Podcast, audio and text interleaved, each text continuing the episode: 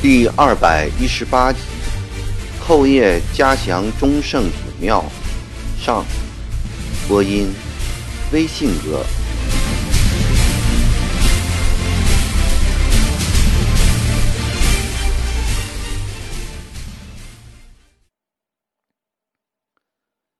河防战略部署之后，曾国藩将钦差大臣行营由徐州迁到了济宁。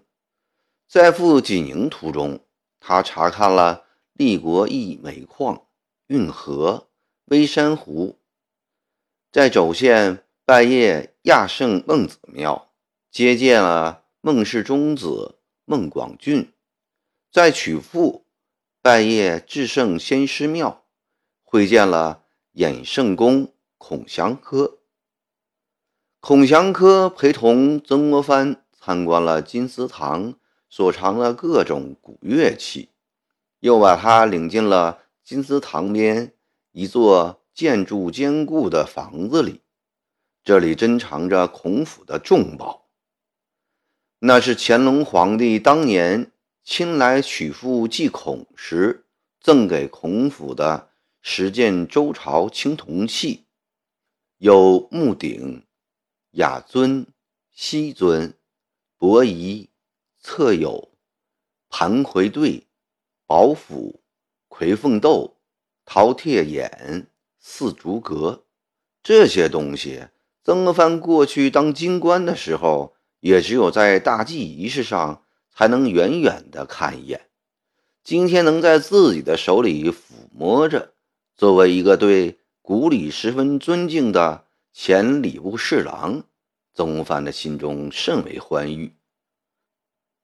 他愉快地应衍圣公所请，提笔赠联：“学少二男，群伦宗祖，道传一贯，累世通家。”为了报答钦差大臣的厚意，孔祥哥又将孔府宝藏的画圣吴道子所画的至圣像、赵子昂所画的至圣像，还有一册前明君臣。画像集，集中会有太祖、成祖、世宗、先宗、徐达、常遇春、汤和、刘基、宋濂、方孝孺、杨士奇、于谦、王守仁、李东阳等人的人像。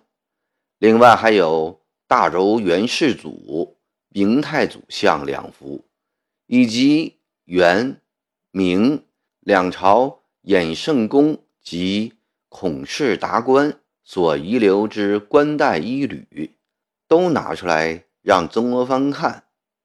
这些东西全都保存的色彩如新，曾国藩可真是大开了眼界。他还在曲阜城拜谒了富圣延子庙，然后才恋恋不舍地离开了曲阜。住进了济宁城。曾国藩准备在济宁州住两三个月后，再到河南归德府。估计那个时候河防工事也建得差不多了，以后再由归德府到周家口，在那里召开河防成功的祝捷大会，犒劳有功文武。这天上午。曾国藩在行营里忙着批阅文件，这几天的文件使他很不快。朝廷寄来的名谕中有杨岳斌在陕甘平回无功，据书自请治罪，另减贤能的话，他为杨岳斌的处境感到担忧。刘松山也来信禀告捻军近来在南阳大败新乡军郭松林部。鲁军有两营也参加了这场战争，丢盔卸甲，败逃徐州。这时，偏偏总兵宋庆又来了函，说豫军近日在南阳获胜了，已向皇上请赏。曾国藩对照这两封来函，心里很是不安，既为九弟出师不利而焦虑，又为宋姓冒功请赏而愤慨。他本想在宋姓的信上狠狠地批几句退回去，又怕宋姓因此而生怨恨，误了何方大事。落笔时语气又变得和缓，批驳变成了询问。正在这时，亲兵来报：“大人，门外有一贫苦读书人模样的，自称是大人的本家，请求接见。”曾国藩觉得奇怪，此地哪来的本家人呢？难道是湘乡有人长途跋涉来山东找我？吩咐齐明道。你叫他在门房里坐一坐，过会儿再来见我。秦明答应了一声，出去了。曾国藩继续批阅着文件，批到一半时，他猛然想起，是不是嘉祥县里来了人呢？若真是的话，那就怠慢了。他急忙停住了笔，起身向门房走去了。刚走出了几步。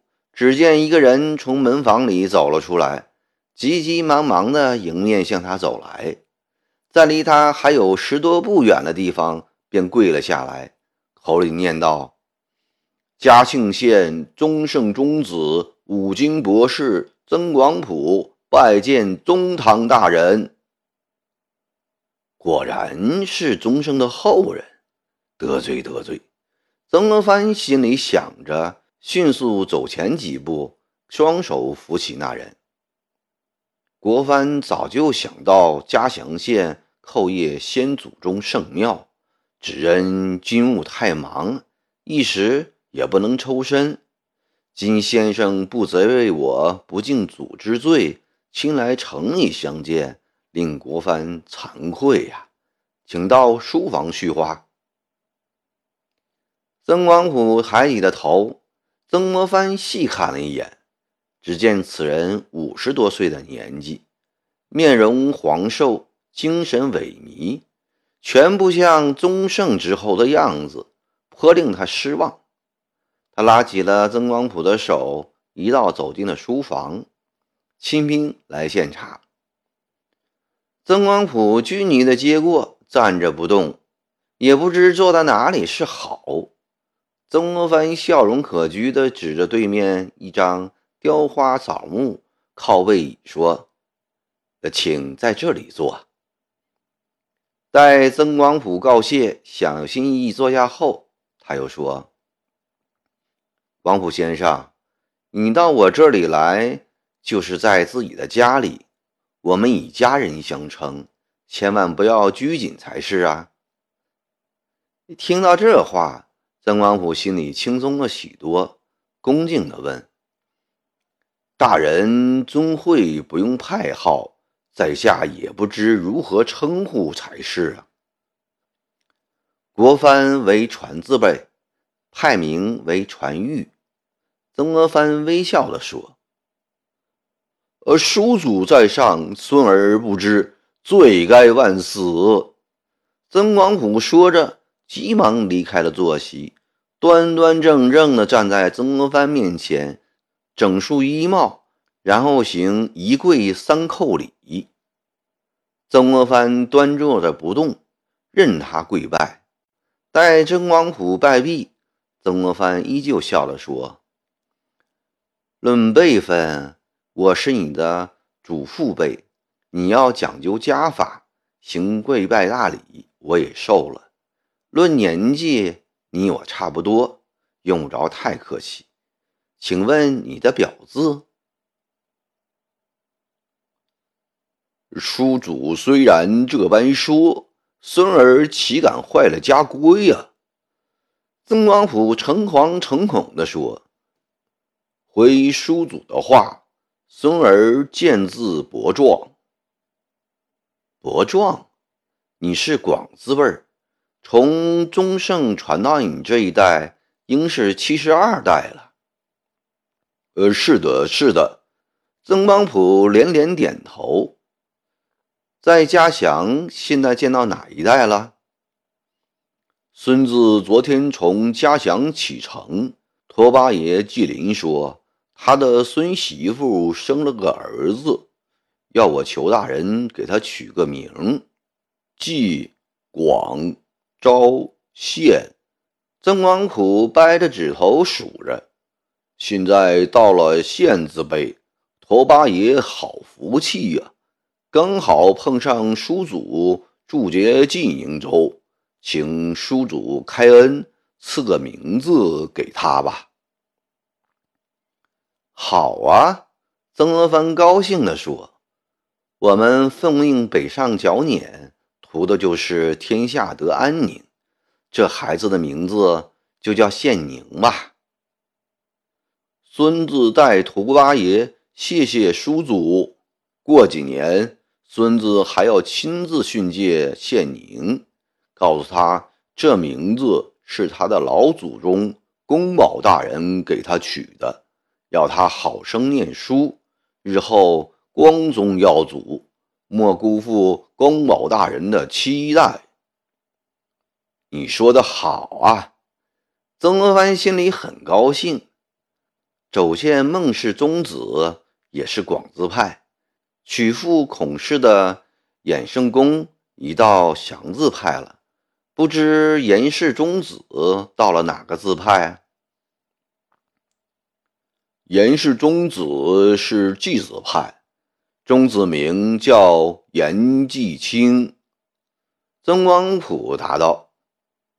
曾国藩笑了说：“还是孔老夫子的后人发达的快呀。”“，是的。”曾光甫说：“孙子有一事情不明白，今天特为来济宁州灭文大人，求大人赐教。什么事？你说吧。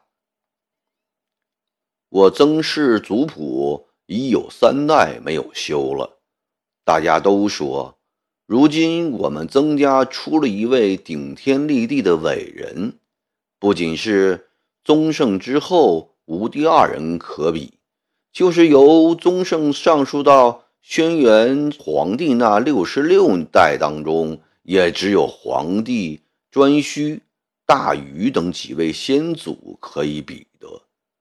这样一位使我曾家列祖列宗。大增光辉的功臣未上族谱怎么行呢？嘉祥宗室家族几个头面人物会议，要重修一次族谱。众人都说，过去的族谱只载明宗盛之后第十五代曾据生于西汉末造，封官内侯，王莽篡位时。因此事心莽，于庚午年十一月十一日，阙家迁庐陵之吉阳乡，曾氏一族自此南迁了。叔主这一支一定是这次南迁的，但南迁后的派系就不清楚了。孙子这次来就是想问问这件事情。哦，你问的是这个事。我可以答复你。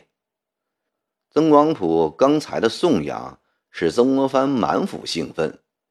嘉祥的族人竟然把他与皇帝颛阙、大禹、曾参来相比，作为曾氏后人，还能有什么比得上这种荣耀啊？道光十九年，我从京师回家。湘乡曾氏正在重修家谱，族里公推我为主持人，因此我对湘乡曾氏的来龙去脉比较清楚。南迁的曾氏始祖为曾据，据公有二子，二房名产，产公传二十七世到孟鲁公，孟鲁公这一支在北宋。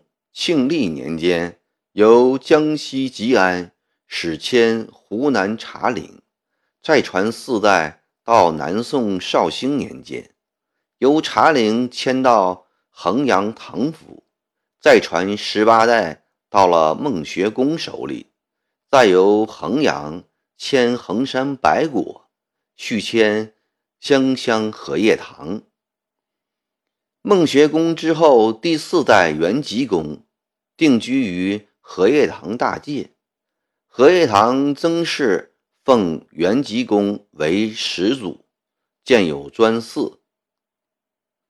元吉公之后为辅成公，辅成公之后为靖西公，靖西公之后为兴港公，兴港公之后为竹亭公，竹亭公生我兄弟五人。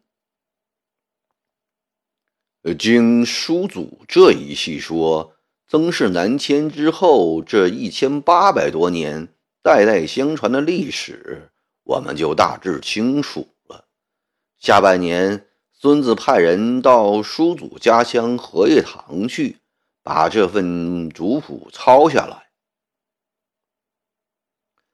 伯壮，我也正要问问你家祥宗生庙的情况呢。曾国藩望着略显寒酸的中盛中子，和蔼地说：“我这次由徐州来济宁，沿途叩谒了至圣、雅圣和富圣三庙，了却了生平一大心愿。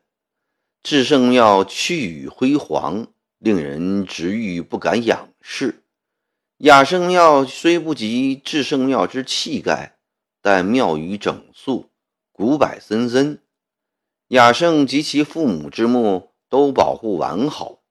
孟氏后人在墓旁注释读书，书声朗朗，传诗礼家风，也令人敬仰。富圣庙规格比雅圣庙又略小一点，清静安逸，陋巷景行，他人值的大贵，仍枝叶苍翠。两无所配享的严新、严子推、严真卿兄弟的塑像也都完好。冰火年代，三圣庙都能保持到这个样子，已足令天下读书人欣慰了。昨天严府台、丁藩台来，我还着实赞扬了他们一番。我心里一直在牵挂着家祥的宗圣庙，不知他现在保存的怎么样了。总想抽空叩谒，只是军务太忙，抽不出身来。伯壮，你先对我讲讲吧。曾王甫来到济宁城拜见曾国藩，明里说是问曾氏一族南迁后的派系，其实就是为着先祖宗圣庙而来的。但听了曾国藩刚才的话，他又有点紧张起来了。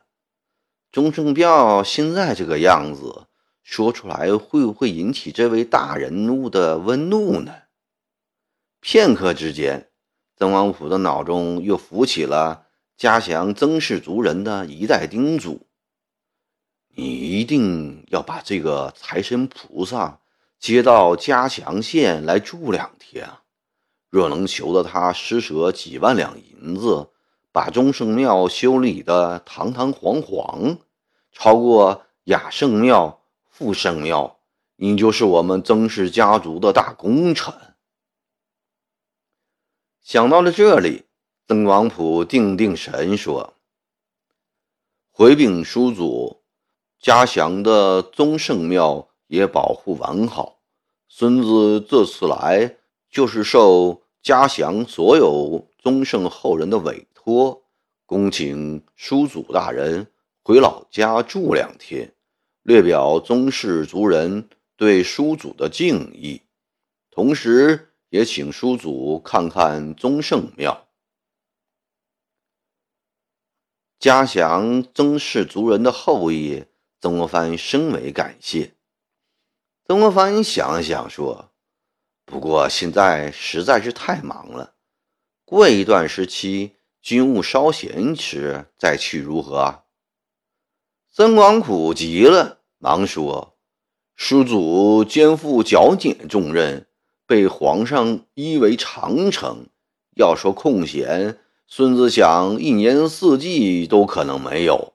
不如干脆把公务暂搁一下，到忠圣庙去烧烧香，求宗圣在天之灵保佑叔祖早平捻乱，国家早得安宁。孙子以为其作用会比办两天公务大得多。这番话说到曾国藩的心坎里去了。早在安庆时，曾国荃围攻金陵，曾国藩一颗心天天挂念着金陵战事。每天傍晚的时候，他便自己独自一人跪在衙门三楼的小房间里，默默地对天祈祷。呼喊着他最崇拜的英雄，主父兴港公，向主父的在天之灵诉说着他心中的忧愁。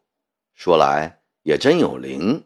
每经过一番祈祷诉说之后，再走下楼来，曾国藩的心里就舒坦多了。他仿佛在冥冥之中得到了主父的指示，信心增强了，主意也增多了。曾国荃围金陵城整整两年，在那些提心吊胆的日子里，曾国藩就靠这种办法维持了心理上的平衡。曾国藩由此相信，只要心诚，就可以与祖先沟通，就可以得到他们的庇护。他想，为什么几千年来人们都要虔诚的祭拜祖宗？其原因。大概就在于此吧。